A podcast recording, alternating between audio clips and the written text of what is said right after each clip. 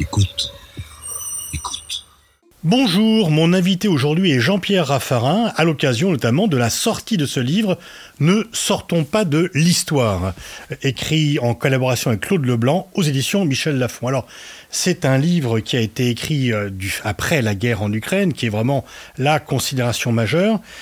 Et en même temps, dès le départ, vous écrivez Si la Chine et les États-Unis ne s'entendent pas, on risque la Grande Guerre. S'ils s'entendent, nous risquons, nous l'Europe, puisque vous écrivez comme toujours d'un point de vue européen, nous risquons la sortie de l'histoire. Ah, je pense vraiment que nous sommes dans une situation internationale qui est globalement gouvernée par la tension entre les États-Unis et la Chine. Dans un cas, ça va mal finir, Taïwan, la querelle, la guerre. Dans l'autre cas, ils s'entendent et ils risquent de s'entendre contre nous. Si on n'a pas une perspective européenne de rapport de force. Et là, on est inquiet quand on raisonne en termes de rapport de force et qu'on regarde l'avenir de l'Europe. On a cette guerre de l'Ukraine. Le peuple ukrainien, évidemment, est la première victime de l'agression russe. Mais derrière ça, peut-être que l'Union européenne est la deuxième victime. Parce que l'inflation, parce que la crise de l'énergie, parce que les divisions que cette guerre amène. Au fond, plus les peuples ont peur, plus ils appellent l'OTAN, plus ils appellent les États-Unis et moins ils appellent la souveraineté européenne et la défense européenne. Donc nous sommes dans une situation qui est extrêmement fragile. Une pression à l'ouest, une pression à l'est, une pression de l'Ukraine. Et puis au sud, une pression africaine où le terrorisme, la politique et l'économie, tout ça, font qu'aujourd'hui, il y a un certain nombre de structures qui réclament le départ de la France, voire de l'Europe. Donc dans tout ce contexte-là, nous sommes dans une forme d'impasse. Il y a peu de temps pour agir. Et de mon point de vue, il faut bâtir une stratégie pour sauver l'Europe de la sortie de l'histoire. Vous parlez d'éviter, d'échapper à la tenaille sino-américaine. Ça rappelle un peu finalement du temps de la guerre froide entre l'URSS et les États-Unis, où quand il y avait les tensions, les Européens étaient craintifs, mais quand il y avait trop de rapprochement entre les deux, on risquait de passer à côté. C'est à peu près le même scénario. C'est à peu près le même scénario. Et ça, on voit bien qu'aujourd'hui, l'obsession des États-Unis, c'est de nous mobiliser contre la Chine. Non seulement par la menace de l'extraterritorialité des lois, où finalement ils imposent à tous ceux qui touchent au dollar les règles du dollar, et puis les Chinois, ils ouvrent leur marché au fur et à mesure de leur satisfaction politique. Et donc on a une double pression. On ne peut pas choisir sur tout. Les entreprises françaises qui veulent être mondiales, elles doivent être sur les deux marchés il n'est pas question qu'elle choisisse. Il faut qu'elle soit aux États-Unis, bien sûr. Il faut qu'elle se développe aux États-Unis. Mais il faut aussi qu'elle soit sur le marché chinois. Et donc, euh, je pense que dans ce livre, il faut bâtir une stratégie. Et pour moi, cette stratégie, c'est d'avoir un dossier stratégique avec les Chinois et un dossier stratégique avec les Américains, pour qu'on soit, d'une certaine manière, indépendant ou plus exactement jouer la pluralité des dépendances. Sans donner un droit de veto à l'un ou l'autre sur notre relation avec le second. Absolument. Qu'on puisse travailler directement, par exemple avec les États-Unis, sur ce qui me paraît très important aujourd'hui, qui est le développement des démocraties. Biden a eu une belle idée avec ce front des démocraties. Hélas, il l'a monté contre la Chine. Le problème aujourd'hui, c'est que nos démocraties sont fragiles. On a vu les Gilets jaunes, on a vu le Capitole, on a vu ce qui s'est passé au Brésil. On voit bien que partout, il y a des difficultés dans les démocraties. Il faut que les démocraties puissent travailler ensemble, pas seulement sur le concept de l'Occident, mais sur le concept de la démocratie. Moi, je pense que nous appartenons plus au camp de la démocratie qu'au camp de l'Occident. Le Japon est avec nous, la Corée du Sud est avec nous, et, beaucoup de pays africains et beaucoup de pays d'Amérique du Sud. Et donc le camp qui est pour nous à améliorer, c'est le camp de la démocratie. Et ça, je pense que nous pouvons accepter un leadership des Américains sur ce sujet. Ils ne sont pas parfaits en matière de démocratie, mais nous non plus. Moi, j'ai quand même apprécié que les Américains ont pu battre Trump par la participation électorale. Ils sont allés voter, 80 millions d'électeurs, ils sont allés voter massivement. Nous, en Europe, quand on n'est pas content, on s'abstient. Eux, quand ils ne sont pas contents, ils vont voter. Ça, c'est la démocratie. Sans participation, il n'y a pas vraiment de démocratie. Donc ça, je crois qu'il y a un travail à faire, et il est avec les États-Unis. De l'autre côté, avec les Chinois, quel est le travail que nous pouvons faire? Je pense que c'est l'Afrique. Nous n'avons plus les moyens que nous avions dans le temps. Et donc, avec euh, l'Europe, avec euh, les Chinois, on peut travailler sur le développement de l'Afrique. Vous voyez la Chine plus comme un partenaire que comme un rival en Afrique Je crois que de toute façon, on a besoin d'eux on n'a plus l'argent. On a le savoir-faire, on, on a la connaissance de l'Afrique, on a une histoire, une géographie de l'Afrique un peu dans nos veines. Et puis on a le même destin faut pas croire que l'Europe sera heureuse si l'Afrique si est malheureuse. Hmm. Donc euh, on est quand même dans une communauté de destin qu'il faut avoir en tête. Et donc je, vois vraiment la, Chine comme un partenaire. Chirac me disait toujours, avec les Chinois, sois prudent, ils sont aussi intelligents que nous, ils travaillent beaucoup plus et ils sont un milliard quatre. En fait, ils ont des moyens que nous n'avons pas on a besoin de leurs moyens pour développer l'Afrique. Mais l'Afrique a aussi besoin de nous. Parce que aujourd'hui, les Chinois subissent quelques rejets en Afrique, forts. Et donc, on peut les aider. Et ils peuvent nous aider. Et donc, pour faire un développement de l'Afrique pour les Africains, par les Africains, une action multilatérale, Europe, Chine, peut-être avec d'autres euh, pays qui s'intéressent beaucoup à l'Afrique, je pense le Japon s'y intéresse, l'Inde s'y intéresse de plus en plus. Donc une action multilatérale. Et ça, je pense que avec la Chine, on est sur des sujets essentiels. Avec les États-Unis aussi. Et là, on peut peut-être avoir ce chemin qui sauve notre indépendance et qui nous laisse une place dans l'histoire. Vous parlez de l'Europe, au centre de l'Europe, il y a le couple franco-allemand. Vous avez des pages quand même assez lucides et assez pessimistes sur le fait que l'Allemagne compte moins sur la France, que les États-Unis sont vécus comme étant le premier partenaire en termes de sécurité alors que c'était auparavant la France. Et vous écrivez, il faut, avec l'Allemagne, passer du couple au contrat. Le contrat, c'est la reconnaissance de points d'accord et de points de désaccord. L'idée de couple est une idée utopique. Et donc, euh, il faut voir qu'avec les, aujourd'hui, avec euh, l'Allemagne et cette fédération de Länder, on a des difficultés à, tout comprendre et à tout, je dirais, mettre en harmonie. Et donc, euh, avec les Allemands, il faut une sorte de constat de vérité. Il y a des sujets sur lesquels on ne sera pas d'accord. Le nucléaire. Il est clair qu'on ne convaincra pas ni les écologistes, bien sûr, qui sont au pouvoir, mais ni la classe politique, ni l'opinion publique de l'utilisation du nucléaire. Et nous, Français, pouvons-nous nous passer du nucléaire? Je ne le crois pas. Donc on a de vrais désaccords. Et sur ces sujets-là, il faut les constater, il faut les admettre. Mais en revanche, il faut mener des politiques communes. Et donc le, le contrat, c'est ce qui peut nous permettre d'avoir des désaccords, assumés, reconnus, et des accords qui sont structurés par des politiques communes. Et parmi les politiques communes, je pense que les relations avec la Chine devraient être la priorité des priorités.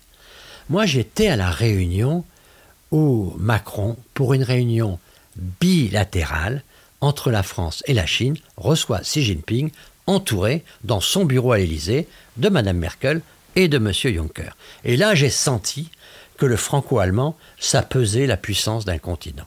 M. Scholz, lui, est parti seul voilà. à Pékin. Il est parti seul. On peut accepter que pour la première fois, il ne veuille pas être sous le parapluie français. Je peux le comprendre. Néanmoins, à l'avenir, je pense qu'on aurait intérêt à avoir une copie commune. Et qu'on bouge. Il est plus important d'être d'accord avec les Allemands que de prendre telle ou telle position avec la Chine. Parce qu'avec les Allemands, qu'on dise oui ou qu'on dise non à la Chine, on a la force de faire peser nos idées. Je prends l'exemple de Huawei. Un jour, on m'a demandé est-ce que vous êtes pour la 5G Huawei ou contre?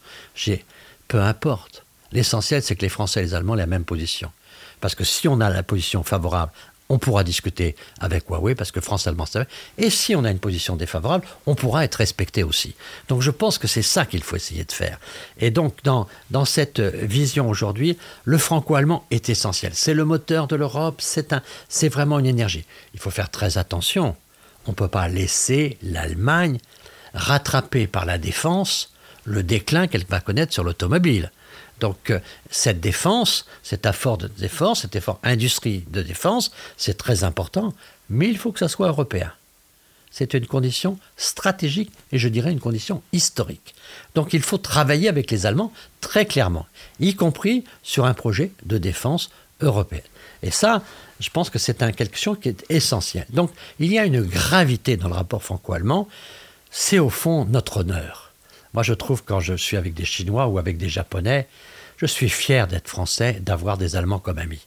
Nous avons surmonté la honte, nous avons surmonté les stratégies. Ce qui est plutôt rare. Ce qui est très rare. Eux, ils l'ont pas complètement fait. Donc notre acquis, c'est d'avoir surmonté le nazisme. Et, du côté allemand comme du côté français. Et ça, il faut le protéger. C'est notre bien commun pour l'humanité. Et on a besoin d'une relation forte avec l'Allemagne. Mais qui constate les différences et qui assume les différences. Alors à propos de l'Europe et le rapport avec les États-Unis, parce que vous avez écrit ce, livre, c'est un peu votre réaction à la guerre en Ukraine et les conséquences que l'on peut en tirer, vous écrivez Nous avons succombé à l'offensive de charme et aux diverses pressions des États-Unis pour nous mettre à leur diapason. Et eh oui, parce que comme toujours, les États-Unis euh, confondent les deux mots de la langue française, allié et aligné. Bon, et donc c'est pas la même chose. Et puis moi, j'ai quand même été très marqué par euh, mon action auprès de Jacques Chirac, et notamment, j'ai vu les États-Unis mentir sur la Vous guerre étiez Premier ministre pendant la guerre d'Irak. J'ai eu des discussions avec George Bush, avec Colin Powell, nous disant Nous avons les preuves. Et Chirac leur disait Montrez-les. Nous avons les preuves. Montrez-les. Il ne les montrait jamais. Et on demandait toujours à ce que. Et la preuve, c'est qu'il ne les avait pas. Mm. Donc j'ai vu quand même euh, le mensonge américain. Alors naturellement, je vois bien la propagande américaine, je vois bien la propagande chinoise, je ne suis pas innocent de tout ça, et je vois bien que le mensonge est utilisé partout. Mais sur les États-Unis, je trouve que quelquefois on est très naïf, on, absorbe tout ce qu'ils nous envoie comme information. Et il faut quand même se souvenir qu'ils savent aussi faire de la propagande. Donc moi, je pense que les États-Unis, euh, naturellement, ont toujours joué leur intérêt. Et il y a un certain nombre de situations dont ils tirent profit c'est pas les plus pénalisés par euh, la guerre en Ukraine. Ils vendent du blé, ils vendent du gaz, ils vendent des, armements. Mhm. et, donc, euh, tout ceci est quand même quelque chose que nous devons avoir en tête. Quand on regarde cette guerre en Ukraine, le peuple ukrainien est très victime. C'est la première victime. Et il faut être solidaire de ce peuple. Mais au fond, l'Europe va souffrir énormément. La Chine, d'un côté, avec son gaz et son coût de l'énergie qui va rester euh, raisonnable, les Américains de l'autre vont sortir quand même en meilleure forme que nous.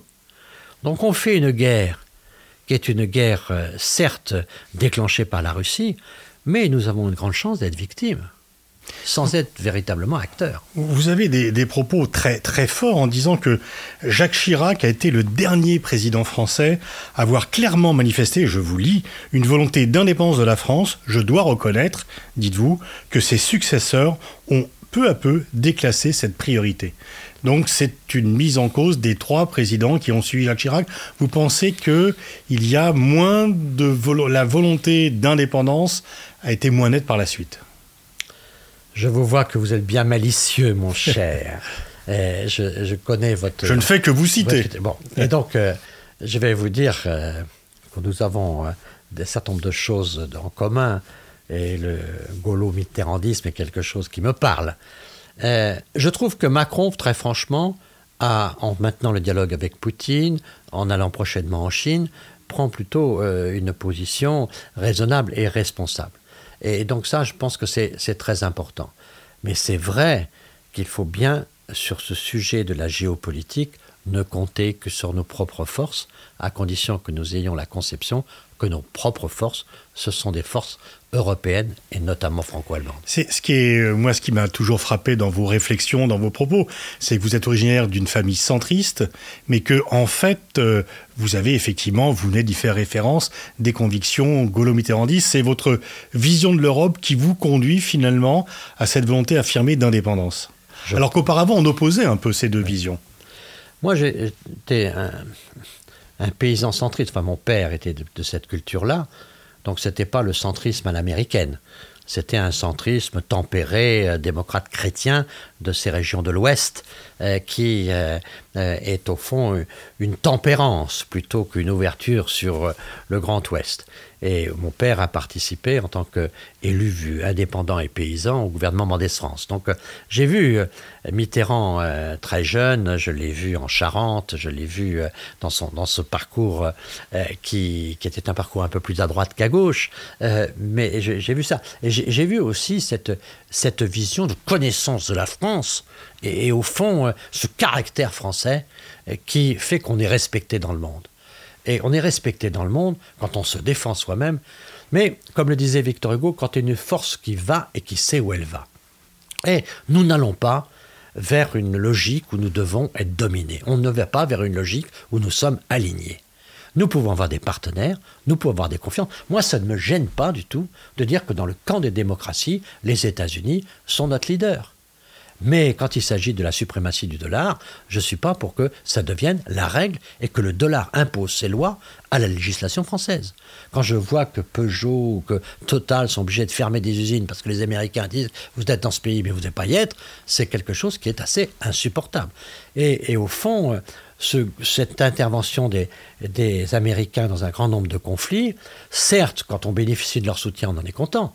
Mais on est obligé de constater quand même que euh, beaucoup de guerres se font à l'extérieur des États-Unis, qu'ils n'ont pas la même culture de la guerre. Nous, on sait que la guerre tue tout. Nous, on sait qu'il n'y a, pas, de bonne perspective de, de, la guerre. La guerre tue les familles, la guerre tue les temps, la guerre détruit tout. Et donc, on, a vécu cette guerre pas ma génération, mais j'étais la génération de mes parents, et donc j'ai vécu ça. Donc je hais la guerre. Et donc je, je, sais que la guerre est capable de tuer la civilisation. Quand vous voyez que ce peuple allemand civilisé en arrive à faire écouter Beethoven dans les camps de concentration, on se dit quand même que la civilisation peut reculer. Et ça, ça impose quand même une dignité de continuer à s'accrocher à nos valeurs et de ne pas nous laisser en dépendance et de ne pas perdre ce qu'est la France. C'est au fond cette, cette caractéristique de résilience, un peu de rébellion. Et au fond, cette capacité euh, à vouloir euh, trouver notre chemin, on a du travail à faire avec les États-Unis, on a du travail avec la Chine aussi. On est naturellement sur les valeurs dans le camp de la démocratie, mais on a besoin aussi pour nos entreprises de ne pas être dépendants systématiquement des lois américaines. Vous citez plusieurs fois Jacques Chirac dans votre livre, et notamment il y a une phrase euh, en matière internationale, disait-il, l'exemple est plus convaincant que la leçon. Ah oui, Chirac n'aimait pas du tout qu'on donne des leçons. Mais Chirac avait une, une valeur au cœur, c'était le respect. Il respectait les gens. Moi, très souvent, je l'ai vu, après des réunions dans son bureau, raccompagner des adversaires à leur voiture. Il descendait les étages, il remontait les étages, mais par respect, il allait conduire, même si c'était un adversaire qui le combattait, il allait euh, exprimer euh, le fait qu'il devait raccompagner jusqu'à sa voiture l'adversaire. Et donc, Chirac a toujours eu cette, cette vision-là, qui est, une vision, euh, au fond, très attentive aux autres. Et je pense quand même que dans, dans ce que Chirac a apporté à bien des sujets, c'est cette volonté, au fond, d'avoir une logique de cohésion plus qu'une logique d'affrontement. On peut dire d'une certaine manière qu'il était plus rassembleur que réformateur. Je peux accepter ce débat, même si j'ai le sentiment d'avoir participé avec lui à quelques, quelques réformes. Mais la logique, c'est la logique de Chirac, c'est à quoi sert, Monsieur le Président, la politique La politique, c'est l'adversaire de la violence. Éviter avant tout que les gens se battent. Donc, ne participez pas à l'agressivité, ne participez pas aux escalades. Tout, toujours essayer de, ramener du respect chez les uns et les autres. Et je pense que cette attitude-là, euh, elle est très importante parce que quand on voit la violence dans nos rues, quand on voit la violence dans notre assemblée, certes, de mon point de vue, il faut accuser euh, ceux qui sont provocateurs de violence. Il faut dénoncer la violence. Mais il faut aussi voir que quand la violence avance, c'est que la politique recule. Et qu'il faut voir nos procédures. Et qu'il faut créer, dans une société comme la nôtre, d'autres espaces de débat pour que, au fond, le débat devienne normal, que le débat devienne banal. Et qu'on ait une, une société qui peut respirer et ne pas concentrer toutes les violences, toutes les tensions d'une société simplement pour ou contre le président de la République ou à l'Assemblée nationale. Il faut faire respirer démocratie sociale, démocratie politique, démocratie territoriale, que tout ça respire et que la politique prenne en charge l'apaisement de la violence. Ça, c'était du Chirac. Vous présidez la Fondation Prospective et Innovation, mais également l'ONG Leader pour la paix, qui est la réunion euh, de dirigeants, d'anciens dirigeants, qui viennent un peu de, l'ensemble des continents. Est-ce que vous n'êtes pas frappé euh, par cette nouvelle division que l'on voit de plus en plus, The West versus The Rest? Est-ce que ça vous inquiète? Ça m'inquiète. Toutes, euh, toutes les, affrontements m'inquiètent quand je ne vois pas forcément de, de perspective. C'est pour ça que moi, je préfère euh, être dans le camp de la démocratie plutôt que dans le camp de l'Occident. Euh, je ne veux pas cette division géographique qui n'a pas forcément du sens pour nous. Et je me sens très proche euh, d'un Coréen du Sud, même si je vois bien que son système euh, démocratique n'est pas le même que le mien, même si je vois bien qu'à Singapour, euh, on n'a pas la même notion de la loi que nous. Néanmoins, les gens qui font la loi sont élus et la loi s'applique. Et donc, je pense que nous avons intérêt à discuter tous ensemble de ces questions-là. Et donc, euh, au fond, euh, c'est très important dans cette situation-là de voir aujourd'hui qu'est-ce qui est l'essentiel pour nous. L'essentiel, c'est que la démocratie est très fragile, que les régimes autoritaires, eux aussi, connaissent des difficultés, qu'il y a une compétition entre les deux, et que nous, notre travail premier, c'est d'essayer de renforcer les démocraties. Leader pour la paix euh, est justement une force qui euh, réunit des gens d'expérience, qui savent ne pas faire de fautes par rapport à leur pays, par rapport à, leurs convictions, mais qui sont toujours attentifs à la médiation. Nous, on a l'Iranien et on a l'Américain. Le pacte entre nous, c'est qu'on reste autour de la table, quels que soient les sujets évoqués. On discute. Parce que on a une culture de la, de la diplomatie, au fond, qui est euh, de dialoguer, y compris avec l'adversaire. Et ce que nous avons vu à Leader pour la paix, au fond, c'est que dans notre monde aujourd'hui, il y a des écoles de guerre partout, et il n'y a pas ce travail de paix. Et en fait, la paix, ça tombe pas du ciel. La paix, il faut euh, connaître les relations internationales, il faut connaître ce qu'est la médiation, il faut respecter l'autre, il faut connaître les autres. Je vois quelquefois dans un certain nombre de, gens, forcément en France, mais dans d'autres pays, où on nomme des ambassadeurs qui connaissent pas grand-chose au pays, qui ne cherchent pas. La première des choses, c'est de connaître le pays, de s'y intéresser, de le respecter.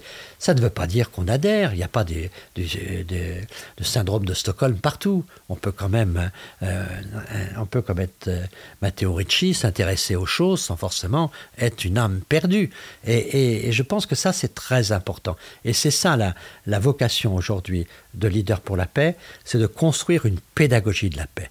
Et nous développons des écoles itinérantes de la paix. Nous allons euh, la semaine prochaine en Côte d'Ivoire, où pendant une semaine, on a 42 heures de cours sur la paix devant 200 étudiants, sur lesquels, avec l'u- l'université Houphouët-Boigny, sur lesquels on va développer cette conscience de la paix. Et surtout l'idée que la paix, c'est comme le reste, c'est un travail. C'est pas un truc euh, comme ça qui vous tombe du ciel, c'est quelque chose qui dem- demande de travailler.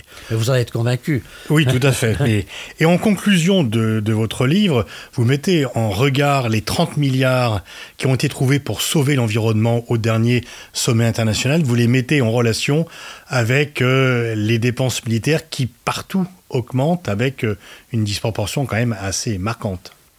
Oui, je suis très inquiet sur euh, euh, l'armement en général, cette course à l'armement.